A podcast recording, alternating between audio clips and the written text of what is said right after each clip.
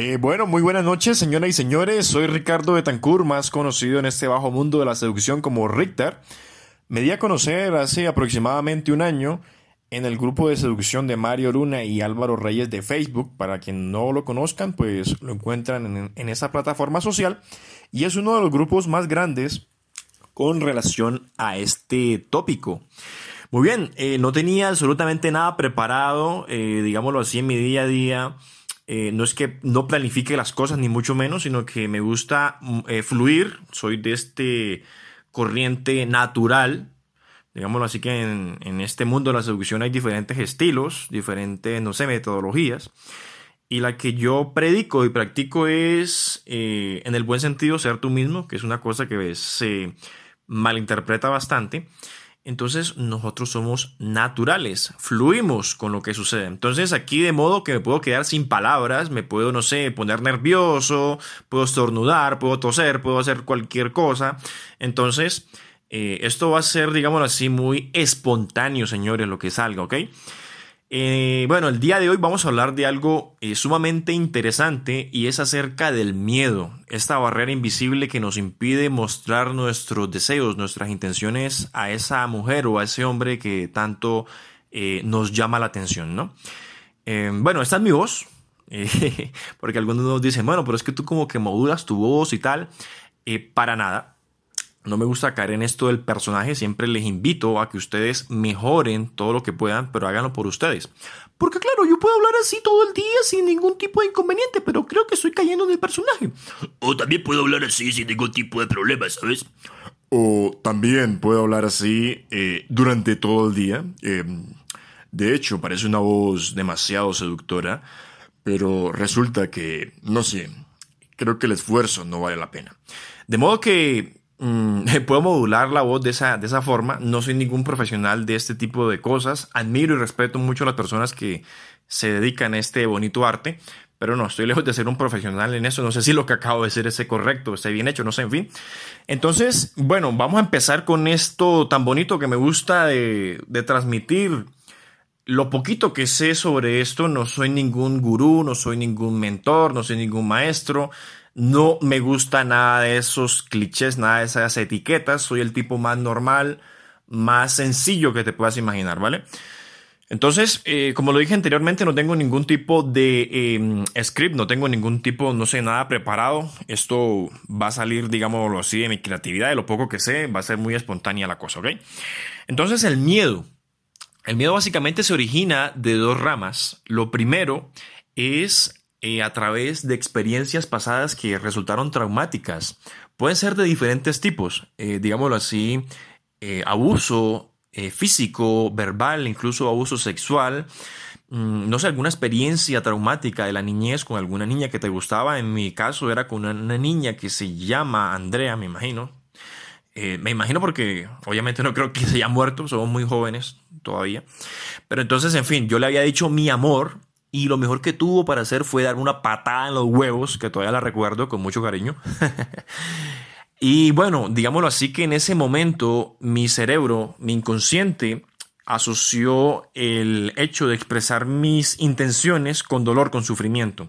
Entonces imagínate el, el, el trauma que se generó y aún así siendo una persona demasiado tímida en ese momento, era un niño como de 6, 7 años aproximadamente, y bueno, posterior a eso también tuve varias experiencias traumáticas. Recuerdo con una niña llamada Jacqueline, eh, flaca, eh, alta, delgada, de cabello corto. Bueno, no sé por qué me gustaba. Bueno, en fin. Yo recuerdo que dije, bueno, eh, si fallé diciendo las cosas directamente, pues vamos a probar cómo nos funciona con las cartas, ¿no? Con esas cartas románticas. Y así fue como le escribí una de estas cartas y fue como me rechazó de la forma más vil posible. Recuerdo que yo lloré muchísimo. Mm, unos días más tarde la llamé de esos teléfonos antiguos. Bueno, señores, que estoy viejo, tengo casi 30, que 30 años, voy para 32, güey. Entonces la llamé de esos números antiguos, de esos de rueditas, a esos, no sé si los recuerdan de pronto por YouTube, de esos videos antiguos, van a ver esos eh, relojes de antaño, eh, relojes, eh, teléfonos de antaño. Em, ok, entonces yo la llamé en esos teléfonos y le dije, hey, hey, Jacqueline, mira, resulta que tuve un accidente en un caballo, estoy súper mal. Obviamente eso era mentira, era, digámoslo así, para ver si generando lástima eh, podía pronto recabar algo, pero no. Entonces lo que me dijo, no, por mí ojalá que te murieras, que tal, que no sé qué, en fin, otra experiencia traumática. Bueno, pasaron el tiempo y ya dije, bueno, ni si no fueron las cartas, si no fue decirlo directamente, entonces probémoslo así con las cartas, con los chocolates, con ser atento, con ser detallista, el típico chico bueno, el típico caballero, el típico príncipe de Disney, ¿no? El que nos vendieron. Y efectivamente las mujeres me veían como el niño bueno, como el que puedes decirle y hacerle y manipularle y él siempre va a estar ahí, ¿ok? Entonces era mm, de estos tipos de hombres de escaso valor que los puedes buscar y encontrar cuando quieras y decir y pisotear y siempre, va a estar, y siempre van a estar ahí. Entonces, de modo que uno de los mm, principales orígenes de ese miedo es a raíz de experiencias traumáticas del pasado. Entonces, ustedes tienen que indagar si en su pasado eh, reciente o, ya, no sé, eh, anterior, mm, si hay de ese tipo de experiencias un poco, no sé, negativas, y empezar a hacer como una, eh, a mí me tocó hacer una autoterapia, no sé ni cómo lo superé, pero bueno, en fin, como una terapia como dejar ir, ser consciente de que, bueno, ya eso sucedió y mm, son experiencias que, bueno, que no, que de pronto no se olvidan, pero que no nos están ayudando en el presente y a conseguir los objetivos que queremos. Eso obviamente también lo pueden solucionar con la compañía de un profesional especializado, no sé, en PNL o en autohipnosis, en todo ese tipo de cosas un poquito esotéricas en el buen sentido y con, entre comillas. No es mi intención ofender a nadie ni nada, ni, ni decir que lo que yo hago es mejor ni nada Mm, pero sí, como, como en esas em, eh, prácticas que no, que no vienen mal, ¿no? Entonces, eh, bueno, ya sabemos que se originan por experiencias traumáticas del pasado. Em, digámoslo así que también tenemos una, eh, una base a nivel, mm, digámoslo así, de, bueno, ¿cómo lo diría? Como de, de nuestra naturaleza, ¿ok?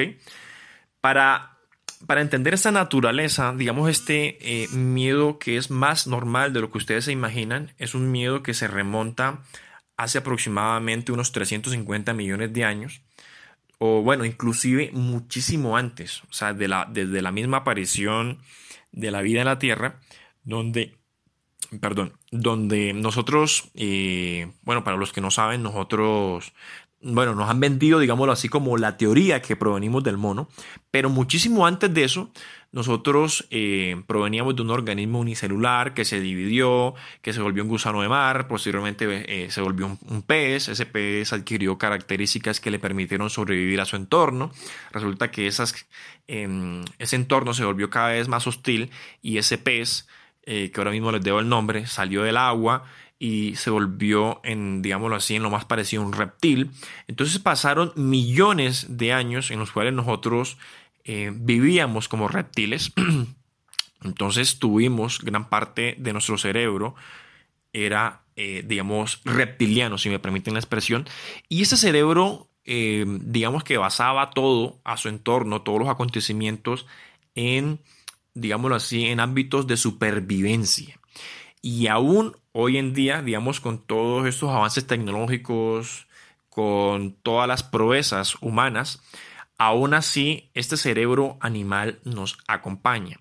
Digamos lo que desde que nosotros pasamos de ser un Homo habilis, pasamos a ser, mm, digámoslo así, a, a ser como muy instintivos, a ser muy primarios, se, desarrolló otra parte del cerebro llamado el neocórtex que nos ayuda a ser conscientes de nuestra propia existencia, a ser, digámoslo así, eh, más racionales, más, eh, digámoslo así, más, digámoslo así, más centrados, menos animales.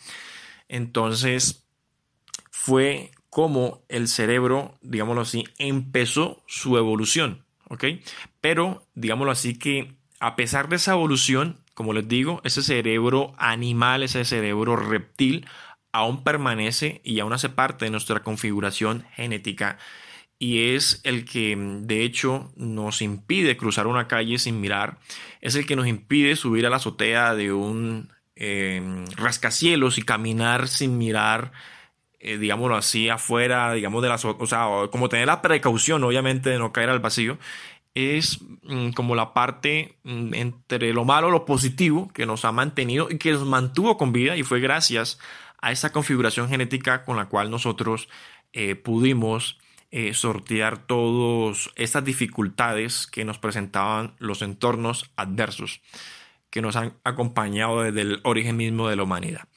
Entonces, si se dan cuenta, la buena noticia es que este miedo está basado en creencias y en peligros prácticamente inexistentes, a menos que vivas, no sé, en la sabana africana o en el Polo Norte, donde tengas que soportar grandes hambrunas y todo eso.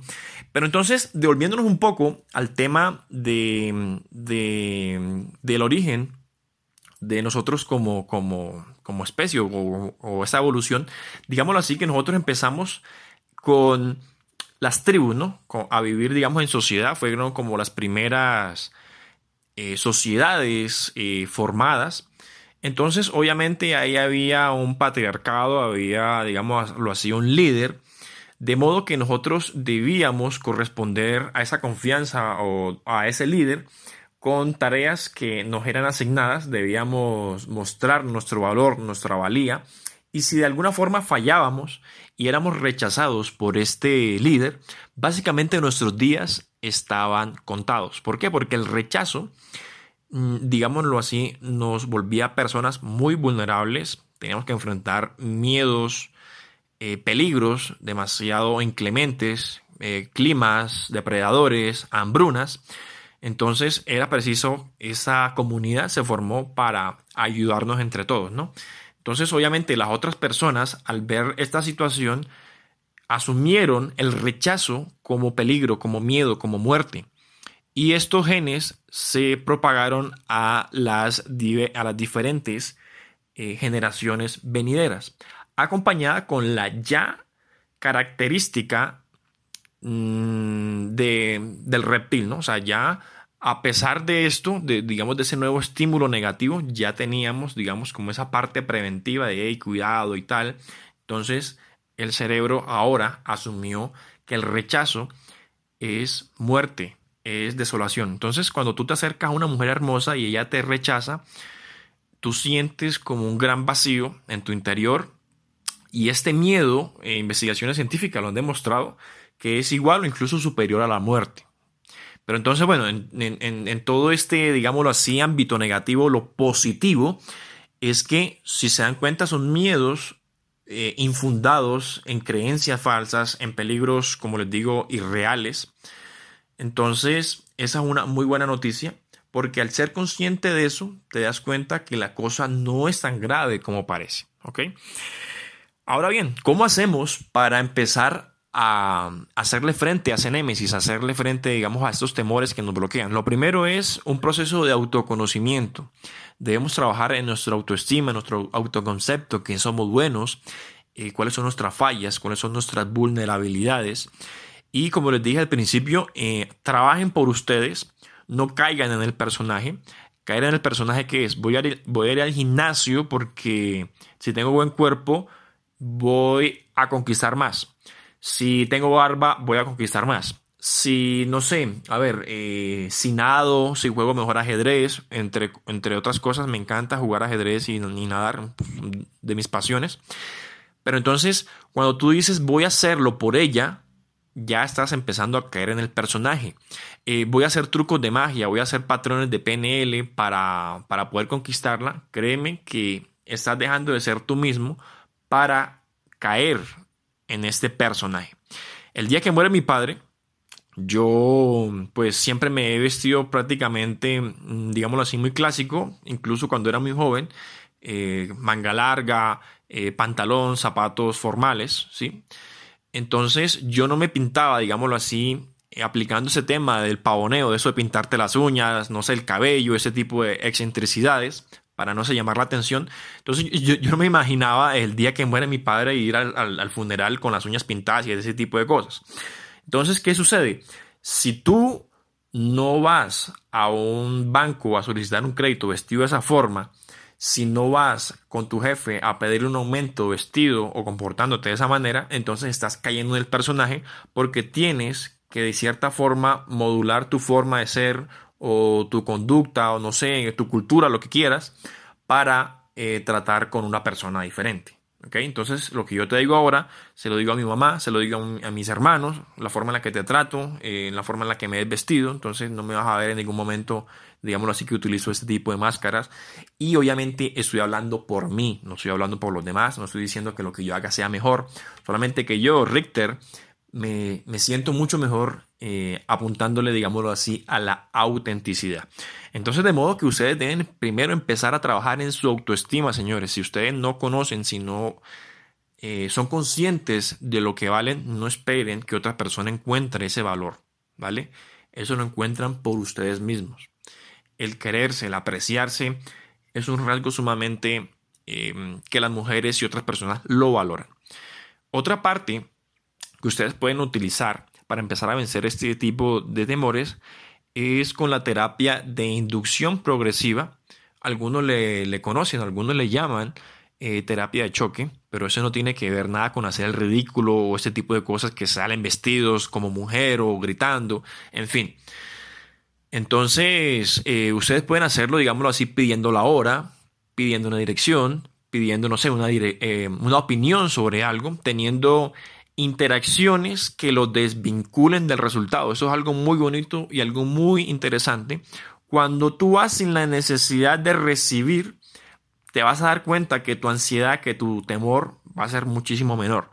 Ahora bien, cuando tú terminas este proceso, digámoslo así, de adaptación, de decirle a tu cerebro animal, hey, si me acerco a una mujer, no hay ningún tipo de peligro si ella me mira mal, si de pronto recibo algún rechazo algún, de algún modo, entonces, eh, para que tu mente vaya asimilando que no existe ningún, ningún peligro.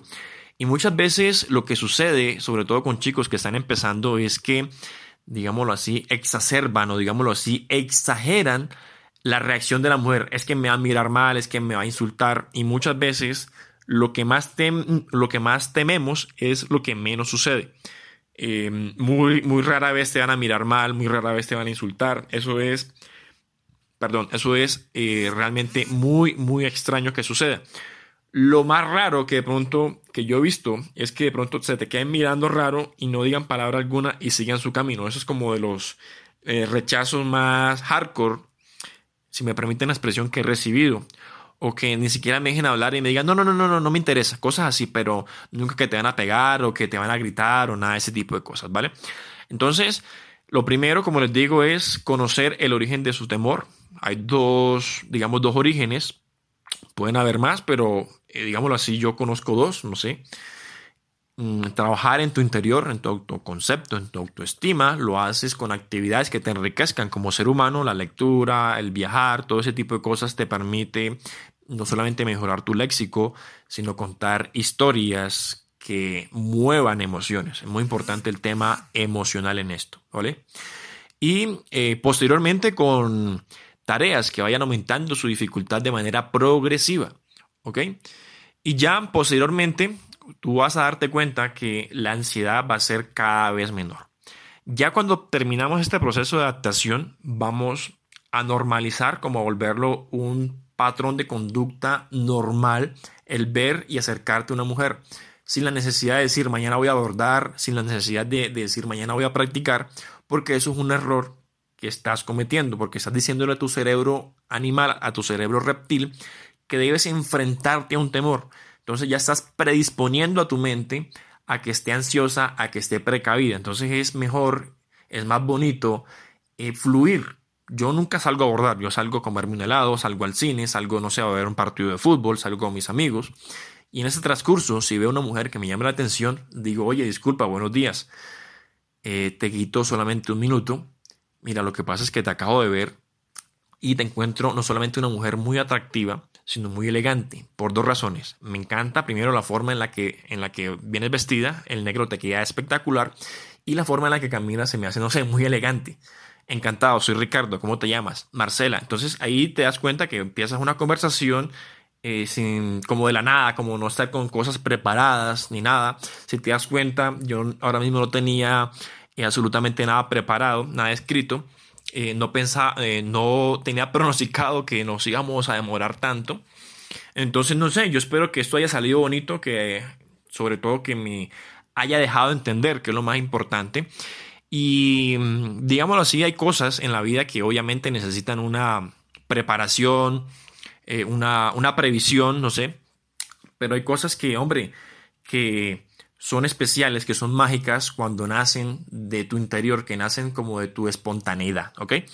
Entonces, señoras y señores, este es el primer capítulo de los podcasts de Richter. Esperemos que sean muchos más. Eh, obviamente, de, eso dependerá del apoyo, si realmente les gusta, no sé. Y pues vamos a ver mm, si empezamos con otros eh, capítulos o con otros temas sobre esto de la seducción. Eh, no esperé que no, no pensé que me fuera a demorar tanto realmente y bueno, vamos a cortarlo de raíz hasta acá.